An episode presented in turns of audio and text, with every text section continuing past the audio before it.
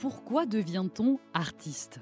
Quelle motivation pousse des comédiens, des comédiennes, musiciens, musiciennes, auteurs, autrices, metteurs en scène, disons, ces êtres hors du commun, à monter sur une scène, à partager des émotions et à se livrer avec bonheur avec la foule?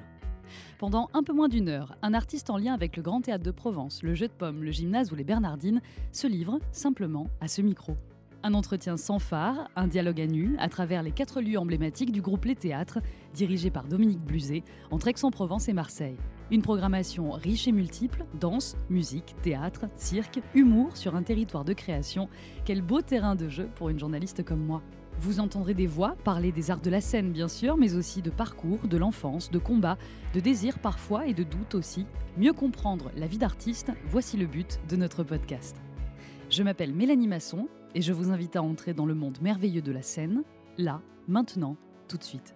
Le son de la scène, une série de podcasts imaginés par les théâtres. La danse, c'est inventer un langage qui est compris par autre chose que la raison. C'est beau, c'est pas de moi, j'aimerais pourtant, mais voici ce que déclare notre invité. Comme ça, facile en passant dans l'une de ses nombreuses interviews. Difficile en effet de mettre des mots sur, euh, sur la danse, sur des corps en mouvement, sur des images que seule cette discipline permet.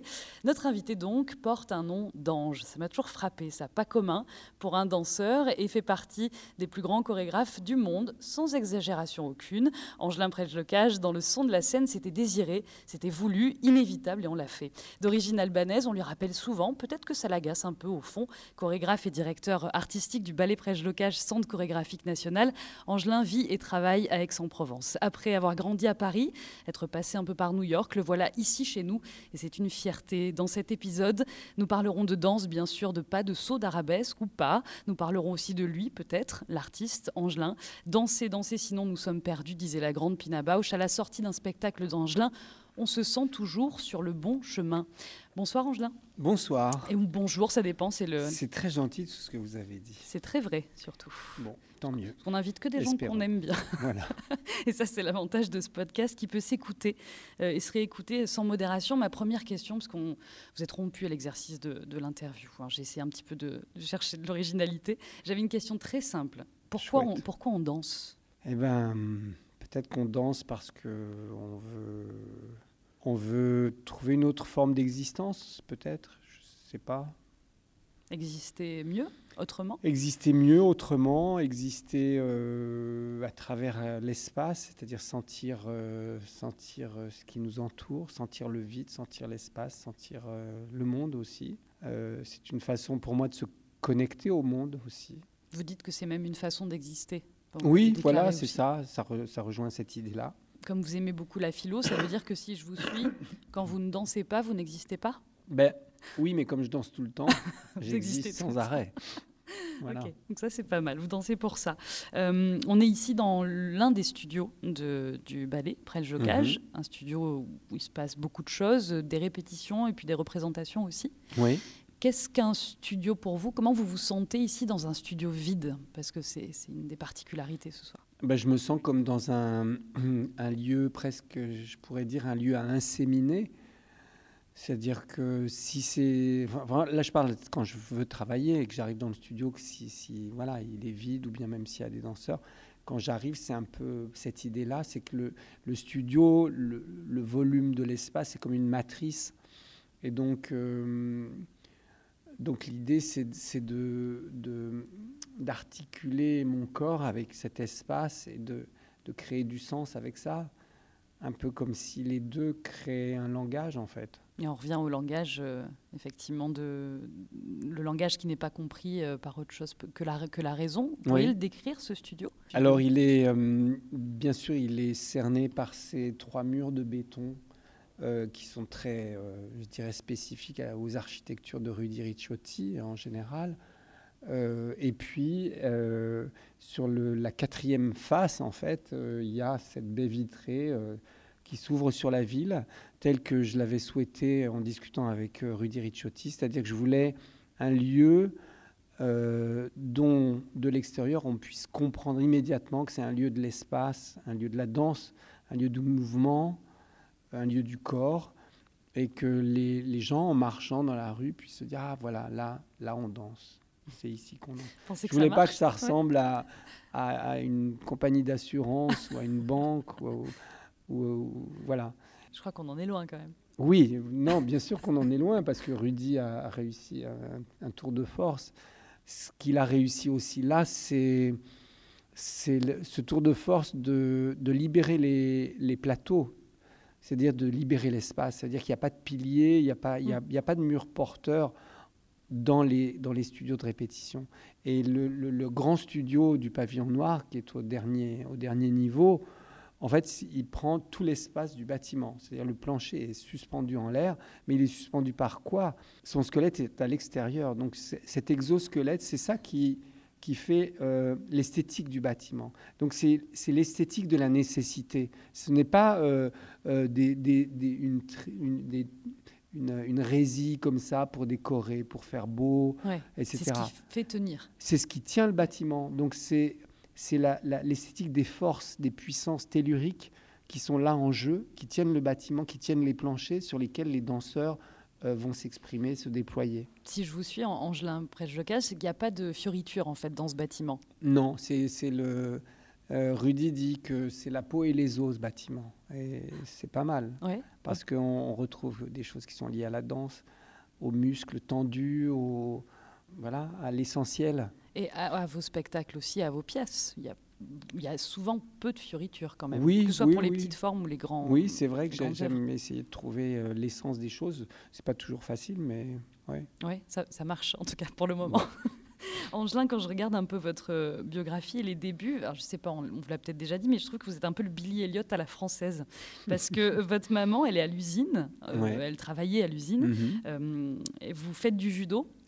Et vous tombez sur de la danse, un petit peu comme euh, Billy Elliot. Vrai, Son papa est à l'usine. Euh, évidemment, euh, c'est pas accepté la danse dans ce milieu-là, dans l'Angleterre de, ces années-là. Et il fait du foot probablement. Et là, il va à la danse avec sa petite sœur. Il y a quand même quelque chose de, proche avec vos débuts. Enfin, votre contact avec la danse. Oui, oui, il y, a ça. Et puis, puis il y a l'idée que, par exemple à l'époque où j'ai commencé la danse dans, dans, la, dans, la, cité et, dans les cités en général, euh, la danse, euh, la danse hip-hop n'existait pas, par exemple. Mm. parce que maintenant, au moins, si vous dites dans les cités, oui, moi je fais de la danse, alors hop, on a tout de suite une image urbaine, euh, virile, entre guillemets, voilà.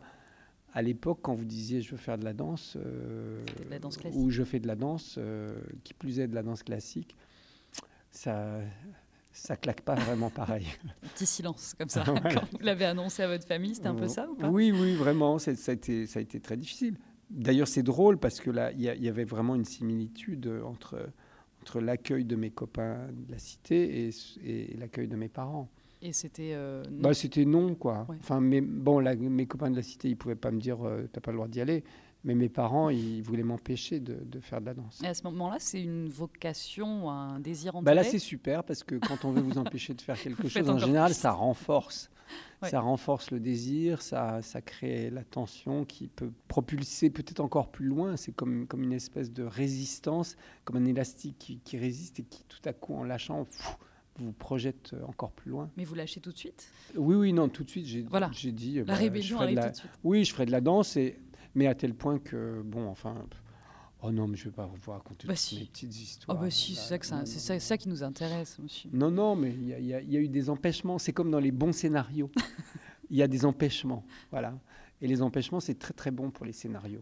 C'est marrant parce que vous aimez aussi, je pense à empêchement, je pense à contrainte et je pense aux commandes. Vous aimez bien les ah, commandes. Ah, j'adore tout ça. De toute façon, j'adore les empêchements, les commandes, les, les, les, contraintes. Les obstacles. Bah, Stravinsky disait la contrainte, c'est la liberté. Donc, euh, c'est pas mal.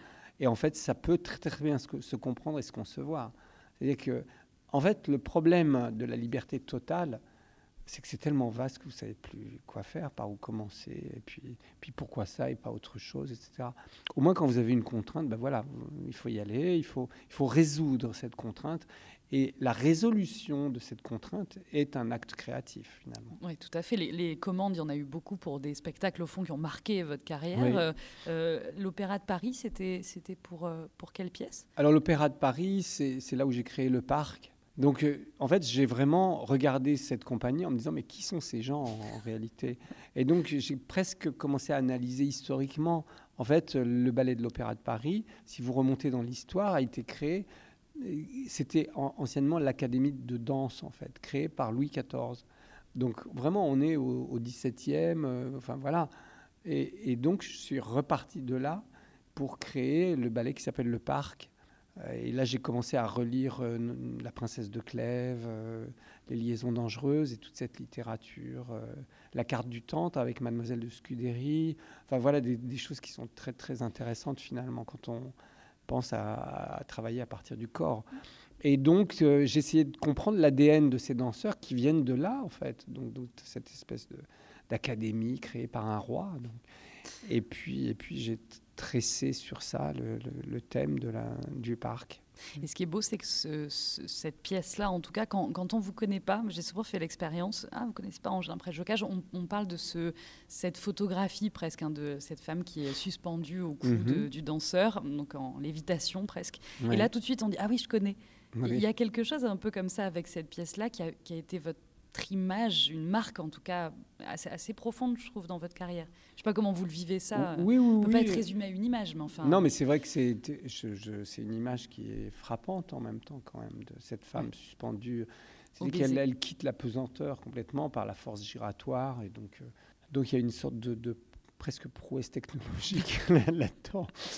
Euh, et, euh, et, en même temps, c'est beau parce qu'il y a cette idée qui se tienne par les lèvres comme dans, dans, dans, la chanson de, de, Jacques Brel, Orly, quand il dit sur ces deux amoureux qui se tiennent par les yeux avant de se quitter. Mm. Euh, donc il y a des choses comme ça très très belles et parfois qui résonnent et je me dis mais comment voilà c'est cette phrase euh, ils, se ils, se tiennent par les yeux pour, pour ne pas se séparer et, donc en traduisant physiquement bah, par exemple se tenir par la bouche par les lèvres ça peut être aussi une mm. chose et donc là avec cette, dans, ce moment euh, chorégraphique, il y a ça. Il y a l'idée qu'ils se tiennent euh, par la bouche, par, par le cœur en même temps. Ouais, c'est ça. On va revenir sur, euh, les autres influences, effectivement, qui ne sont pas que de la danse chez, chez vous. mais ça m'intéressait de savoir comment vous produisez des images de danse. Est-ce que ça vient toujours d'une lecture? Est-ce que ça vient d'une musique? Vous avez cité Brel, Angelin, ça peut être autre chose. Ou est-ce qu'on part d'une feuille blanche? Je pense qu'on euh, part jamais vraiment. Oui, non, on part de tout, de tout, mais on peut partir d'une feuille blanche aussi. Euh, on part, oui, d'une image, on part d'un rêve. Moi, ça euh, je, suis parti d'un rêve pour certains trucs. on part d'un tableau, on part d'un texte, comme le, Funambule, par exemple, de Jean Genet. On part de. Non, c'est très, c'est très ouvert. Et puis surtout, il y a toujours cette idée du, du du texte, du prétexte et du contexte, qui est, qui est une chose qui, avec laquelle j'aime bien travailler et faire, euh, et faire tourner pour, euh, pour pouvoir bien préciser mes idées par rapport à un, projet. Parce que le texte, bah, évidemment, c'est la danse. Le, prétexte, c'est une thématique que je choisirais. Et le contexte, c'est notre monde actuel. Donc j'ai toujours envie que ces trois éléments soient en, mm. en connexion dans une sorte de triangulaire pour pouvoir euh, essayer d'inventer quelque chose de différent. Dans le lac des Cygnes, le contexte, c'est l'environnement Oui, c'est ça, exactement. L'écologie, les questions climatiques, etc. Euh, le prétexte, bah, c'est le ballet lui-même, le lac des Cygnes. Et puis euh, le texte, c'est mon langage. C'est comment je vais impliquer mon langage corporel, ma grammaire, à, à, cette recherche entre le contexte et le texte et le prétexte. Donc en, entre l'idée du lac des Cygnes tel qu'il est historiquement et euh, notre actualité, notre monde actuel euh, et, ses problèmes euh, écologiques et climatiques. Surtout quand le truc s'appelle le lac des Cygnes. Mm. Parce que vraiment, si on parle de, de lac et de cygnes, là, vraiment, les, questions climatiques euh, ont un impact très clair sur ces deux éléments, en fait. Hein. C'est ce qui fait que, à votre avis, ce, ce tournoiement là entre le, texte, le contexte, le prétexte, ce qui fait que vos pièces touchent quand même un public assez large. Vous demandez parfois pourquoi vous touchez les gens autant? Je ne sais pas.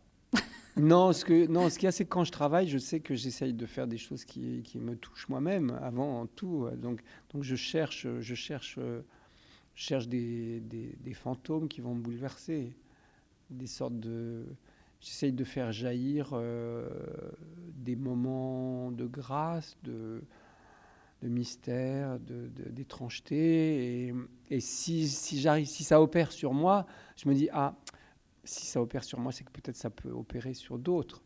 Après, le problème, c'est que quand on est en création, ces moments adviennent, mais parfois, ils reviennent pas. Mm. Ils, euh, ils arrivent une fois, et puis après, pendant, pendant 10, représent- 10 répétitions, vous ne le retrouvez pas. Donc, vous faites travailler les danseurs pour que ça revienne. C'est Et vous que vous faites travailler en fait. c'est c'est un petit peu ça. voilà. Et, et à un moment, finalement, ça revient, et vous dites, ça y est, c'est là, et c'est pas définitivement là, mais il y a quelque chose qui est en place pour que ça, pour que ça advienne peut-être à chaque fois. Après, s'intéresser euh, au sujet qui vous touche pour euh, le transmettre au public, c'est un peu ce que disait Chantal Ackerman, la réalisatrice. Elle disait moi, Mm. moi, je suis libre à partir du moment où, de toute façon, je pense que si je suis dans le désir d'un sujet que je traite, ça arrivera jusqu'à mon auditoire. Ça permet aussi de rester libre, de Ouais. d'oublier cette pression euh, qu'on peut avoir quand on est très Ouais, connu J'aime beaucoup reconnu. ça. C'est très bien ce qu'elle dit, Chantal Ackerman. ouais. C'est exactement ce que vous dites. ah, c'est pour ça que j'aime bien. je m'aime bien. Non, non, non, c'est pas ça. Non, non, c'est le truc de si, si on est, euh, voilà, si on est, Si on est touché, on touche. si on est touché, on a une chance que d'autres le soient aussi, en réalité. ouais. Tout à fait. Ce qui, ce qui est intéressant dans, dans votre parcours, euh, Angelin, c'est aussi que vous avez une diversité quand même, tant dans la, la musique, par exemple, de vos pièces, de vos ballets, euh, que dans les sujets ou les formes, que ce soit des petites formes comme l'Annonciation ou des grands ballets comme Le Lac.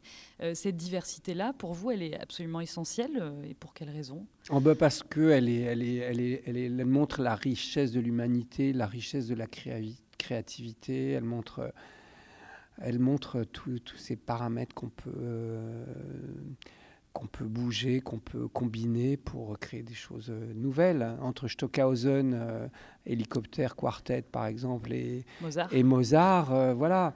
Mais ces deux choses existent et c'est merveilleux. Enfin, moi, je m'émerveille de ça, de cette espèce de grand écart qu'il peut y avoir entre un John Cage qui, qui dit que la musique, c'est ce qui se passe entre deux moments euh, déterminés. On dit top, on redit top, et ce qui s'est passé entre les deux, on peut dire que c'est de la musique au niveau sonore. Et donc ça, c'est- merveilleux. Ça rejoint Marcel Duchamp, bien sûr, qui dit que euh, c'est le regardeur qui fait l'œuvre. Donc, euh, que, en fait, il suffit juste de décaler le regard pour créer euh, une œuvre. Donc, on peut prendre un porte-bouteille, comme il l'a fait, Mm. déplacer le porte-bouteille du, du magasin de, de, de- de bouteilles de vin et le mettre dans un musée. Et là, on a déplacé le regard. Donc, on regarde l'objet autrement parce que, parce que le lieu, l'espace où il est là, où il est, vous fait comprendre, toucher du doigt autre chose. Et Par exemple, une musique qu'on peut ne pas aimer hors de vos ballets, on peut l'apprécier quand on regarde un de vos spectacles. Oui, peut-être, peut-être que c'est ça aussi. En déplaçant donc ce- Ah, Absolument. Voilà, c'est c'est pour ça qu'hélicoptère, par exemple, euh, euh, est tout à fait. Enfin, il y a des gens qui supportent pas même en spectacle, mais bon. Mais euh, c'est supportable c'est- en C'est spectacle. pas évident. Et euh, ben, on le mettrait pas pour prendre l'apéro avec des amis, quoi. C'est- c'est- Ou alors ils sont chelous, vos voilà, apéros. c'est quand chelou, ouais. On va continuer à parler de, de danse évidemment, mais de musique aussi dans cette euh, émission, dans le son de la scène. On demande à nos invités de choisir une Ça chanson. s'appelle dans le fond de la le scène. son de la scène. mais on aurait pu, c'est vachement bien. On aurait pu l'appeler dans le fond de la salle aussi. Mais Ah, ça, voilà, ça aurait pas ça. dit tout à fait la même chose. Le son de la scène. Donc, vous avez choisi euh, une chanson comme tous nos invités. Vous avez choisi Daft Punk. Oui, euh, qui est un ex- qui est dans, dans, dans le spectacle Gravité. Euh, bah, parce que je trouve que c'est une musique euh, assez belle en fait, euh, qui a une puissance, un univers euh, visuel. C'est-à-dire on sent qu'il y a quelque chose qui se déploie visuellement euh, quand on l'écoute.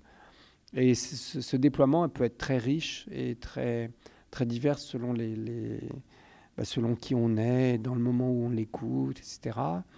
Et puis surtout, c'est que c'est un peu l'origine d'une collaboration qui se fait jour en ce moment et qui, qui sera le, le, euh, fruit du projet que, que, que je vais mener avec euh, Thomas Bangalter, qui est un des deux Daft Punk, et qui va créer la musique de mythologie que je vais créer au mois de juillet. Voilà. Encore, encore une création. Encore une Ça création. n'arrête ouais. pas. Trop bien. En plus, vous connaissez sa tête du coup, à Thomas. Ah bah oui, Thomas, je le Ça, vois c'est sans casque. chance. Ça fait un moment. Où que vous soyez, qui que vous soyez, donc au fond de la salle ou sur le son de la scène, euh, Daft Punk, le choix d'Angelin Jocage, on se retrouve juste après ça.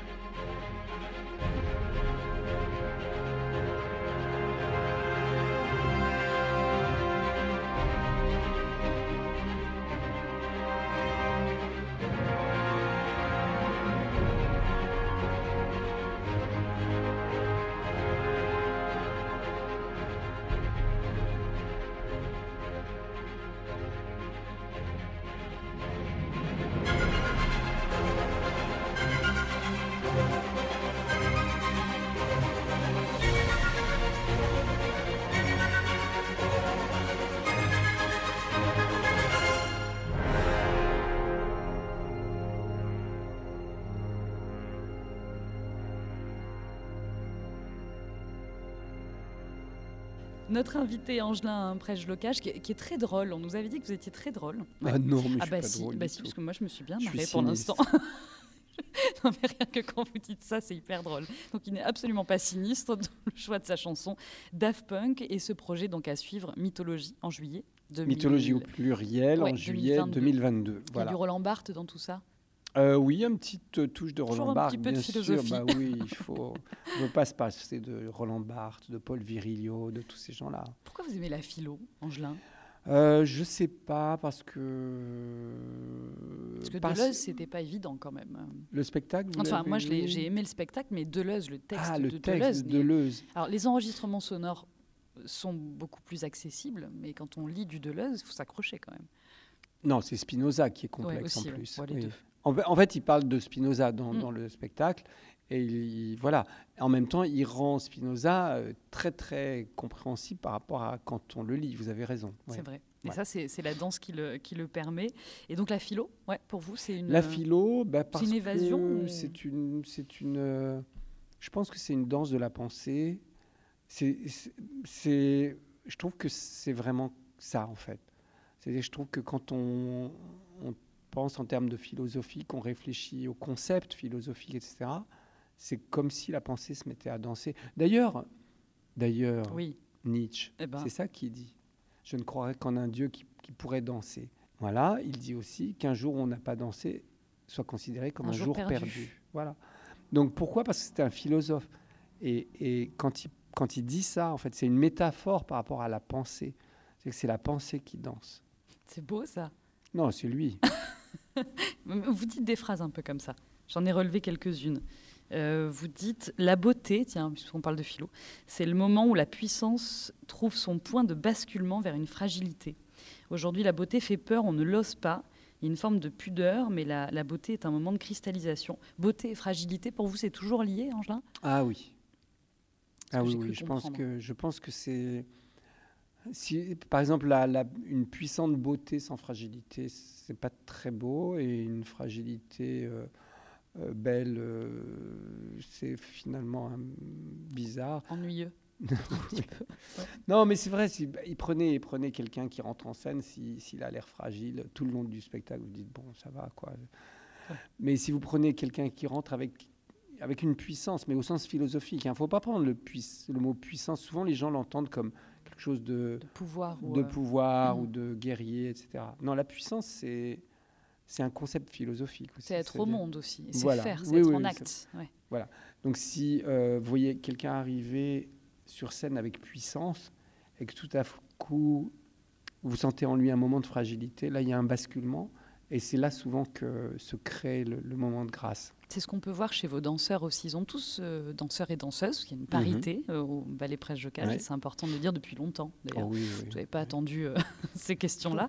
Il y a toujours une fragilité chez, chez tous vos danseurs, je trouve. Oui, oui, c'est vrai, Tous et toutes. c'est vrai. Très différentes à chaque fois. Ouais. Vous les choisissez aussi comme ça Parce qu'il y a beaucoup de monde qui Oui, alors euh, entrer chez vous. voilà, on peut le définir comme ça, ou bien on peut dire que, par exemple, quand je cherche un danseur, euh, je fais une audition. En réalité, je ne cherche pas un, un- un- un bon danseur. En réalité, je cherche quelqu'un qui danse très bien. C'est quoi la différence? Et bah, la différence, elle est euh, d'abord, bon, évidemment, c'est un jeu sémantique, mais bon, ça, on, on va passer là-dessus. C'est que quelqu'un qui danse très bien, c'est une personnalité qui danse très bien. C'est- comme quand on dit, ah, lui là, c'est quel- celui-là, lui, c'est quelqu'un. hein. Voilà. Donc, euh, quelqu'un qui danse très bien. Et il y a à la fois cette exigence d'une certaine virtuosité, pour moi, qui est importante, et je la revendique, hein, j'ai pas peur de ça. Et euh, l'idée que cette virtuosité, si elle n'est pas habitée par quelqu'un, si c'est juste, quel- si c'est juste euh, un bon danseur, en fait, Mm. euh, ça m'intéresse moins. Ou un corps flexible Oui, voilà, qui fait un peu sa, sa, sa gym. Non, c'est pas de la gym chez Angelin. Et, et c'est ce rapport avec, euh, avec vos danseurs, il est, il est celui d'une troupe. En fait, c'est souvent un mot que vous reprenez. Euh, je sais pas si euh, il, Ouais, il tient en route, mauvaise troupe, je sais Ouais. pas qui dit ça. hein, mais- Ça tient à, à quoi? C'est euh, le- le- l'envie de ne pas être seul, d'être entouré, de partager? Bah, partager, je trouve que c'est une belle chose. Et puis l'idée que la danse aussi est un rituel. Donc un rituel, on peut, c'est vrai qu'on peut faire un rituel seul, Mais un rituel, ça se fait. C'est un, un, moment de communication, c'est un moment d'échange presque télépathique. Mm. Et je crois que la danse, c'est un des plus forts euh, euh, moments télépathiques du monde. Dans le partage Dans le partage. Votre, euh, je réfléchissais en même temps à la, question du partage avec tous les publics parce que la, variété de, formes vous a amené dans vos spectacles engins jusqu'à un spectacle qu'on pourrait considérer comme du jeune public. Enfin, en tout cas, tout public, c'est la fresque notamment. Et, et, justement, c'était vous vous adresser peut-être aux je sais pas, aux enfants ou à un public encore plus large. Ça a été la seule fois, je me, je me posais la question, de ce conte euh, chinois qui a été mis sur scène. Oui, c'était, enfin, c'est la, c'est la seule fois où on m'a fait une commande euh, telle qu'elle, c'est-à-dire euh, nommément, on m'a dit. Est-ce que tu pourrais faire un spectacle vraiment en direction du jeune public? Donc, donc, il y avait vraiment en direction du jeune. Voilà, donc il faut y aller quoi. Et vous n'avez pas eu envie de le refaire par la suite? De, retenter Alors, non, mais ce qui est bizarre, c'est que j'ai dit oui, j'ai commencé à travailler, et puis en fait, euh, c'est pas que les jeunes publics qui est, venu le voir, et en fait, des fois, il y avait des, vieux croulants aussi dans la salle. Donc, euh, est-ce que c'est cette idée que c'est pas parce que c'est le jeune public qu'il faut pour autant rabaisser le niveau des choses, le niveau des concepts euh, le niveau euh, voilà d'exigence? Ou d'émerveillement ou d'émerveillement mais enfin voilà. Et finalement, si je réfléchis, Blanche-Neige, bah, c'est un conte pour enfants, mais bon, il, est un peu plus euh, peut-être noir. Mm. Mais je crois que les enfants, ils peuvent supporter ça hein, aussi. Donc. Euh, oui, bien sûr, il y, a, un projet, parce qu'on on parle de, des, théâtres aussi, on va parler de votre lien avec le Grand Théâtre de Provence, un projet en ce moment qui s'appelle Aller vers. Comment vous, vous allez vers le public tous les jours avec vos équipes ici au, au ballet? ben, Moi, j'ai vraiment des équipes, mais absolument fantastiques, parce qu'ils sont, c'est, des, ils sont d'une dévotion à, l'idée de l'art et de la danse. Enfin, ils sont heureux. Et euh, ils font un travail, mais dingue, remarquable. Et puis, euh, dans... et puis, il y a les danseurs, les danseurs du guide, par exemple, le groupe urbain d'intervention dansée, excusez l'acronyme, hein, mais bah, qui va entraîner les gens dans, dans, des farandoles de danse, en fait, mm. qui viennent montrer là où la danse ne vient pas, des, des extraits de chorégraphie, oui, dans les hôpitaux, les prisons, euh, les écoles, les places de village. Euh, enfin, partout où c'est possible, ils débarquent. Euh. ça, ça revient à la troupe aussi. Hein la troupe chez Molière en tout cas, qui s'installait sur des tréteaux. Exactement, c'est vrai. Sur les places de village. Ça aussi, c'est quelque chose que, voilà, ça vous tient à cœur en tout cas, Angelin, de, continuer à aller là où la danse ne va pas. Ne pas seulement oui, parce que parce qu'on peut pas dire sans arrêt, oui, la danse n'est pas assez médiatisée, aidée, etc. Si on fait pas l'effort d'aller vers les gens aussi. Mm. C'est drôle parce que c'est arrivé souvent que des gens viennent au spectacle, achètent des billets pour venir au pavillon noir et qu'ils nous disent ben, la première fois que j'ai vu de la danse, c'était dans la rue grâce au guide et ça m'a donné envie et maintenant je viens euh, régulièrement voir vos spectacles. Donc ça, c'est formidable. Il y a aussi ce, projet que j'ai eu la chance de voir, Soul Kitchen, avec les, des femmes en, ah prison au, au Beaumet. Ça aussi, ça a été un, travail euh, euh, également avec votre, votre femme, votre compagne Valérie Muller sur Danser sa peine. Euh, ce travail-là, comment vous l'avez mené à deux euh, À la fois, donc j'imagine, de manière intime et professionnelle. Ça a été une expérience importante pour vous? Ah oui, oui, c'était très important. Des femmes qui ne savaient pas danser, hein, je le Oui, donc c'était des, détenus de longue peine parce que en fait, à travers la grille administrative de, de l'administration pénitentiaire, euh, je ne pouvais travailler euh, pour sortir ces femmes de la prison, parce que c'était le, postulat de départ. Je voulais qu'elles dansent en dehors de la prison. Elles ne pouvaient sortir que si elles avaient exécuté la moitié de leur peine. Donc, ça impliquait qu'elles soient des, des détenus de longue peine. Voilà, puisque le, temps de répétition, c'était 4 mois, donc c'était mm. au moins 8 mois, etc. Enfin, il y a tout un calcul. Et hum, pourquoi je disais ça? Parce oui, bah, du coup, euh, du coup c'était des, femmes détenues qui n'avaient jamais fait de danse. Et pendant quatre mois, j'ai travaillé avec elles à raison de deux fois par semaine. Et c'était bouleversant. C'était bouleversant parce qu'on est passé par des tas de périodes de, et des tas de, situations d'empêchement. On n'est plus dans le confort, entre ah non, mais pas du tout. Vraiment, en prison, il y a d'autres... Euh, Je dirais qu'il y a d'autres priorités que, que, la danse en prison. Hein, ça, c'est... Donc dès qu'il y avait un problème dans, la, dans l'enceinte de la prison, même, même à l'autre bout de la prison, hop, on fermait tout, je ne pouvais plus accéder, toutes les portes étaient verrouillées, etc. Donc, donc il faut attendre entre deux sas. Enfin, c'est... Puis après, on arrive, il reste plus qu'une demi-heure, alors que vous aviez normalement deux heures et demie. Enfin bon. Mm. Mais bon, on a continué. C'est ce que raconte le film, c'est ces, toutes ces embûches, toutes ces résistances, toutes ces... Et puis finalement, c'était mais d'une beauté cette expérience, c'était vraiment merveilleux. C'était un, bascule, un bascule, bascule dans votre carrière à ce moment-là Ah oui, quand même? oui, oui. c'était, c'est, bah, enfin, c'est pas un bas, c'est pas une bascule, c'est un moment de ma vie qui, qui s'est inscrit au fer rouge dans mon cœur. Enfin, vraiment, c'est, c'était incroyable, c'était fou. J'aurais jamais cru que, que cette expérience soit aussi euh, déterminante pour moi. Et pour Valérie aussi, j'imagine. Et, Valérie, alors Valérie, c'est drôle parce que Valérie, euh, euh, au même moment, il y avait des, des, projets de faire des, aussi des captations, de faire des, des, des reportages, des documentaires sur la, le processus de création de tel ou tel ballet, etc. Et Valérie, elle, elle, refusait tout le temps. Enfin, elle me disait non, mais j'ai pas envie de faire tes trucs là, parce qu'elle elle réalise d'autres choses. Enfin, elle, a, elle a sa sphère, elle n'a pas besoin de moi. Mais quand je lui ai dit que j'allais faire un truc dans les prisons, enfin, je lui ai dit ça comme ça un soir, parce qu'on discute. Hein, Entre le fromage hein. et le dessert. et, et, elle me dit euh, ah ouais, elle me dit ah, mais ça, ça m'intéresse par contre. Je dis ah bon, ah bah super. Et donc euh, voilà. Donc on a, on a rencontré une productrice ensemble qui s'appelle euh, Béatrice Schoenberg. Voilà. Et qui a accepté de produire euh, ce, projet en, termes de, documentaire, je veux dire. Et puis voilà, on est parti là-dessus. Et, c'est beau, en tout cas. Ouais, Soul Kitchen, c'est superbe. Et Danser sa peine, je vous le conseille. Il a été euh, récompensé aussi. Hein oui, au FIPADOC, euh, il a eu le FIPADOR. Le Grand Prix. Ou je sais pas quoi, le Grand Prix. Oui. Classe. Euh, vous qui êtes artiste et Valérie également, c'est quoi un artiste pour vous, Angelin Prel-Jocage C'est la question qu'on pose un peu à nos invités. Un artiste, c'est peut-être quelqu'un qui a, qui a envie de, de s'émerveiller encore un petit peu sur le monde. Hein, tout en ayant conscience que ça va pas être facile. Vous êtes un artiste, vous, Angelin? Oui, oui, j'en sais rien. Enfin, non, c'est vrai qu'il y a toujours le truc. Euh, ouais, il se prend pour un artiste, celui-là. Non, j'en sais rien. Non, c'est marrant, c'est pas une question pour moi, euh, être artiste ou pas être artiste. Presque, je dirais que j'aimerais mieux qu'on me dise est-ce que tu es un artisan? Et là, je dirais ah ouais, ça, ça, me va. Ok. Bon, on va garder le terme artisan. Alors, quoi qu'un artiste, c'est aussi un artisan. Hein. À sa manière. Hein. Ouais, mais c'est vrai que je pourrais dire que je suis, un, je suis, un, artisan du corps et du mouvement et de l'espace euh, et, de la galaxie. Allez, super.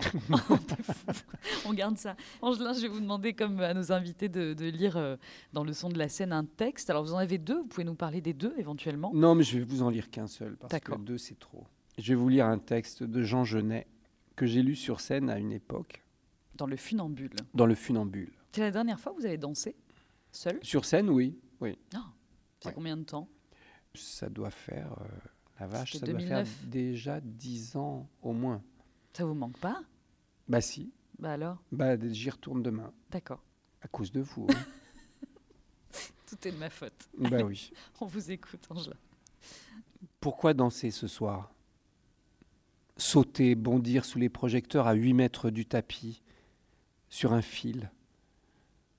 C'est ce qu'il faut que tu trouves. À la fois gibier et chasseur, ce soir tu t'es débusqué, tu te fuis, tu te cherches. Où étais-tu donc avant d'entrer en piste? Tristement éparse dans tes gestes quotidiens, tu n'existais pas. Dans la lumière, tu éprouves la nécessité de t'ordonner. Chaque soir, pour toi seul, tu vas courir sur le fil, t'y tordre, t'y contorsionner à la recherche de l'être harmonieux, éparse et égaré dans le fourré de tes gestes familiers, nouer ton soulier, te moucher, te gratter, acheter du savon. Mais tu ne t'approches et ne te saisis qu'un instant, et toujours dans cette solitude mortelle et blanche. Qu'est-ce que vous aimez dans ce texte? Euh, bah, j'aime, euh, j'aime cette idée que voilà un artiste du cirque là en l'occurrence, mm. mais on pourrait dire un artiste de la danse. c'est quelqu'un qui, qui est voilà tristement éparse dans ses gestes quotidiens. Il n'existe pas. Il est, il est un passant. Il est un être euh, indéfini, indistinct. Avant d'entrer en piste. Voilà, mais une fois en piste, tout à coup quelque chose se passe, quelque chose advient, quelque chose s'éclaire. Et cet être qui était finalement euh, presque à l'abandon, au fond, au fond de son être, euh, tout à coup surgit avec sa, sa puissance, sa grâce et sa beauté. Et sa fragilité, bien sûr. On y revient. Et j'ai connu tellement de danseurs qui étaient comme ça. C'est-à-dire des, des, des, gens qui, euh, vous les voyez dans la rue, vous, vous, vous donneriez pas cher d'eux, entre guillemets. Et quand vous les voyez sur scène, euh, c'est des géants. Et, et c'est très beau. C'est comme ça que vous travaillez avec euh, vos danseurs et danseuses, essayer de les, de, de les pousser au plus haut pour qu'ils existent en rentrant en ouais. piste. Oui, oui, absolument. Ouais. Et dans les coulisses, euh, il y a souvent des répétitions publiques. Euh, mm -hmm. Ici, au, au, ballet, je crois que ça intéresse beaucoup les, le, les, le, public. Comment vous, vous définiriez Ange Limprèche-Jocage comme chorégraphe, directeur de cette troupe-là Vous, les faites travailler comment? Avec douceur, avec exigence, avec un peu de tout avec, ça, avec tendresse peut-être? Exigence, ouais. ça c'est sûr, avec une volonté de repousser les limites, toujours dans la concertation, la bienveillance euh, une forme de tendresse et de et d'écoute. Oui. Ouais. Jamais, jamais de, de... Enfin, je m'énerve jamais, je crie pas, je. Mais pas besoin. Non, non, mais c'est ça. Et puis, je trouve que plus on, on, on donne la responsabilité à quelqu'un euh, d'être euh, ce qu'il doit être, euh, plus il répond bien, puisque le mot même de responsabilité contient l'idée qu'il faut répondre quelque chose. Et donc, euh, en ouvrant cet espace de la responsabilité chez le danseur, euh, ben, je m'émancipe, en tout cas moi, de cette espèce d'autoritarisme primaire et je laisse au danseur l'espace de, de, de grandir lui-même, en fait. J'ai encore deux petites questions, euh, Angelin Prêche-Locage, avant de, de, vous libérer. Euh, officier des arts et des lettres, chevalier de la Légion d'honneur, Académie des beaux-arts, dans la nouvelle section chorégraphe, chorégraphie. -hmm. euh, ça va? En termes, de, en, ter en termes de responsabilité, justement Oui, mon colonel.